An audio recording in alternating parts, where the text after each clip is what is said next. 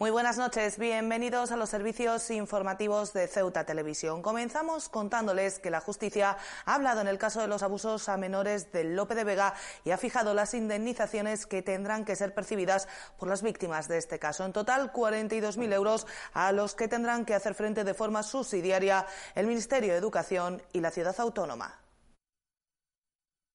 Ministerio de Educación y Ciudad Autónoma tendrán que hacer frente subsidiariamente a las indemnizaciones económicas que recibirán las víctimas del caso de abusos sexuales en el Colegio Lope de Vega. Unas indemnizaciones que ascenderán a 6.000 euros en el caso de dos de las menores y a 3.000 en el caso de las otras 10, tal y como han confirmado fuentes cercanas al caso a Ceuta Televisión. A estas cantidades tendrán que hacer frente ambas administraciones, ya que, como recordarán, el culpable era un trabajador del plan de empleo gestionado por la ciudad, pero prestaba servicio en el ámbito del Ministerio de Educación como conserje en el centro escolar y como les adelantábamos el pasado mes de diciembre, el acusado pasará un total de 18 años en prisión, a los que habría que descontarle los dos que ya ha pasado en preventiva. De momento no se contempla la posibilidad de que alguna de las familias presente recurso contra las cantidades económicas, pese a que el sentir generalizado es que se trata de una cantidad exigua. Ni todo el dinero del mundo compensa el mal hecho a nuestras hijas, pero esta cantidad es una ridiculez, dice una madre a Ceuta Televisión. El acto de conciliación entre la familia de Brahim y las entidades feministas ha quedado pospuesto para otra ocasión al no presentarse en ninguna de las tres demandadas por los familiares. Sandra López Cantero a título personal, así como Buscome y la plataforma feminista de Ceuta. La abogada de los familiares insiste en celebrar ese acto y pedir una cantidad de 40.000 euros que será destinada, asegura, a enfermos sin fronteras. El acto de conciliación entre los familiares de Brahim, el guardia civil que se quitó la vida el pasado 12 de junio tras una discusión conyugal en Los Rosales, y las entidades que al día siguiente denunciaron un supuesto caso de machismo y violencia de género, no se ha podido llevar a cabo. El motivo, la incomparecencia de las tres partes denunciadas, Sandra López Cantero a título personal, Búscome y la plataforma feminista al Palacio de Justicia. La abogada de los familiares de la gente, Nuria Gutiérrez de Madariaga, confirmaba que el acto no se había podido celebrar, según ella, al no haberse podido localizar a López Cantero en su domicilio por lo que trataremos de notificarla en el colegio donde trabaja. Podía haber venido y, haber dicho no me concilio.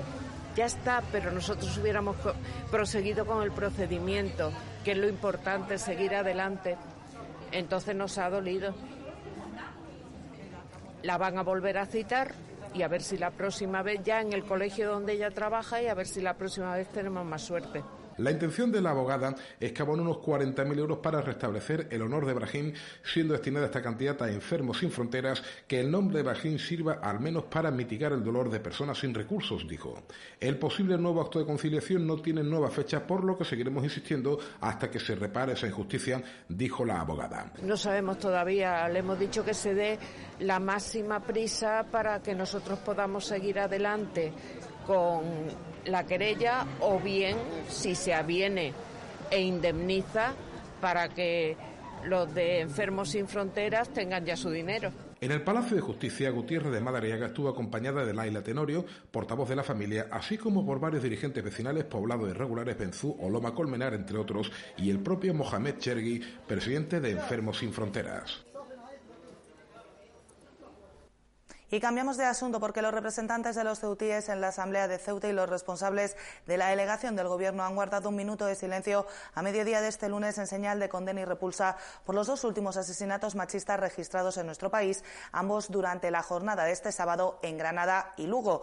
Con estas dos mujeres asciende a 10 el número de asesinadas por sus parejas o exparejas desde que se iniciara este año 2020. Tal y como es habitual en estos casos, recordarles que las víctimas de la violencia machista tienen a su disposición el teléfono 016 que está operativo las 24 horas del día, los 365 días del año. El mismo no deja rastro en la factura, pero sí debe ser eliminado del registro de llamadas de su terminal.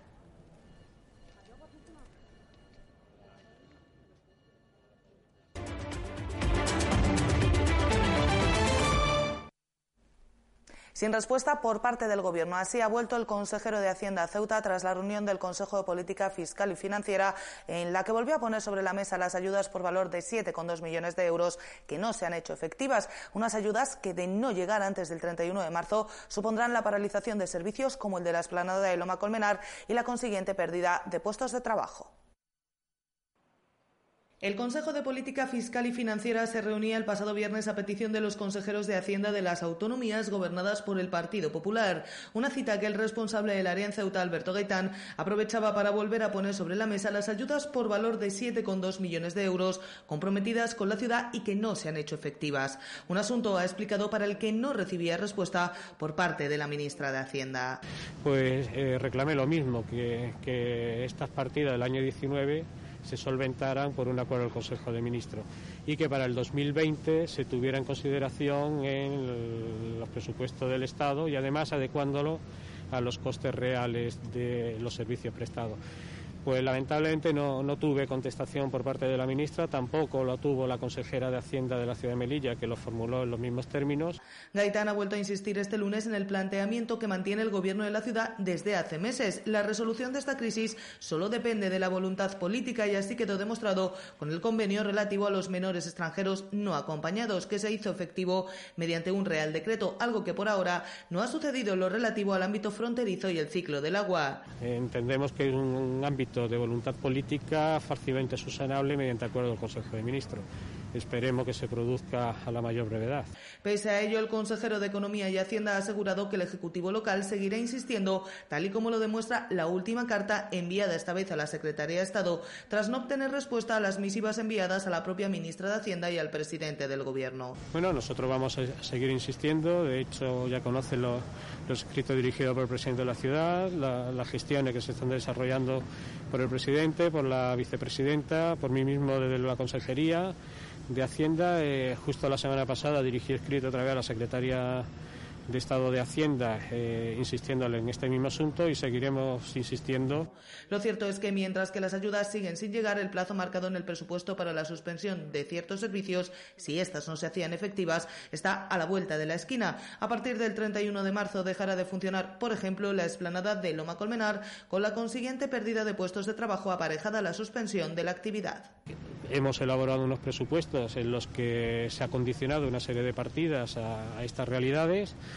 Vamos a acabar unos presupuestos del año 19 que se están cerrando y que esperemos que, que no entremos en un déficit eh, presupuestario por culpa de estas, de estas dos ayudas que no llegan del Estado.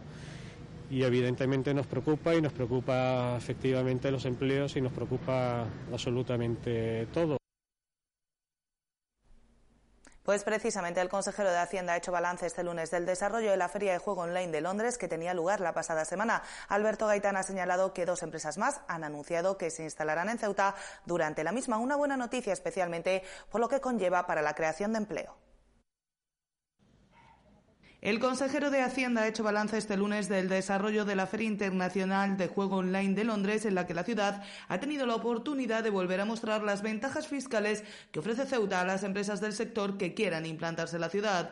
De hecho, ha destacado el consejero de Hacienda, dos nuevas empresas han anunciado durante el transcurso de la feria su intención de instalarse en la ciudad, pasando de las 22 empresas que ya se encuentran implantadas a 24. Además, ha explicado Alberto Gaitán, han sido muchas más las empresas que se han acercado al stand de la ciudad para interesarse por todo lo que la misma puede ofrecer. Bueno, es, importante el, seguir, eh, seguir participando en estos en estos certámenes de carácter internacional para que se visualice nuestra ciudad.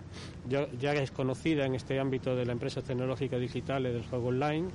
Hemos eh, conseguido que dos empresas más eh, hayan anunciado su interés por asentarse en la ciudad y bueno, luego hay un gran ámbito de empresas que, que han estado bastante interesadas en, en las ventajas que, que ofrece la, la, ciudad de Ceuta. El consejero ha preferido no desvelar el nombre de las empresas que se instalarán en la ciudad en una actitud prudente. Ha explicado que prefiere dejar a los departamentos de comunicación de las mismas el anuncio de su llegada a la ciudad. Respecto a quien sí se ha pronunciado, ha sido 888, destacando la creación de puestos de trabajo en Ceuta, 18 en total. Un crecimiento en los puestos de trabajo creados por las empresas de juego online ha continuado, que comienza a arrojar cifras interesantes. Es importante, como digo, creo que hemos abierto ahí un ámbito interesante donde se está dando trabajo a, personas de Ceuta. La última, y, digo la empresa porque ellos mismos se publicitaron, 888, pues hablaban de 18 personas. Entonces ya estamos hablando de 22 que había, más otras dos, 24 empresas que siendo muy conservadores, hablemos de 10 o 12 personas, pues, pues evidentemente los cálculos son interesantes Alberto Gaitán ha explicado además que han sido varias las empresas de consultores y abogados especialistas en este ámbito que también se han interesado por las ventajas que tendría implantarse en Ceuta. Es por todo ello que considera que Ceuta tiene que seguir estando presente en foros especializados como este. Y los responsables de la empresa GTD adjudicataria de los cables submarinos que se están instalando entre dos playas de nuestra ciudad y la península han mantenido un encuentro con el presidente de la ciudad, Juan Vivas. En el mismo, la ciudad ha destacado el incremento del beneficio tanto para los ciudadanos como para empresas vinculadas a las nuevas tecnologías. El vicepresidente de la compañía ha vaticinado, además, que ambos cables estarán operativos en un par de semanas. Los dos cables submarinos que conectarán Benítez con Tarifa y la Ribera con la línea de la Concepción estarán operativos antes de un par de semanas.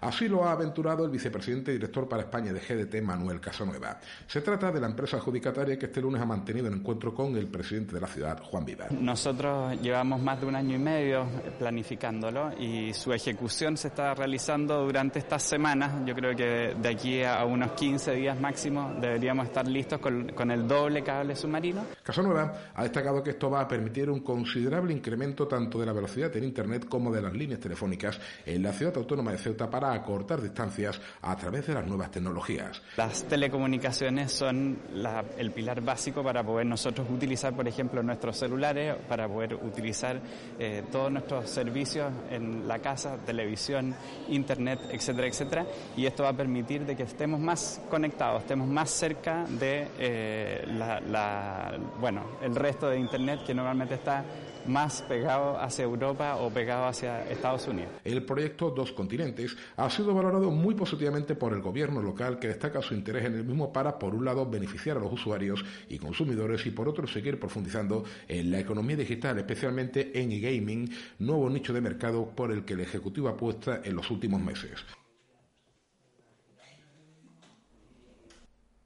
Pues con esta información les decimos adiós por hoy, no sin antes recordarles que pueden seguir toda la actualidad de la ciudad en nuestros perfiles en las redes sociales Facebook y Twitter, en nuestros podcasts y, como no, aquí en www.ceutatv.com. Hasta mañana. Adiós.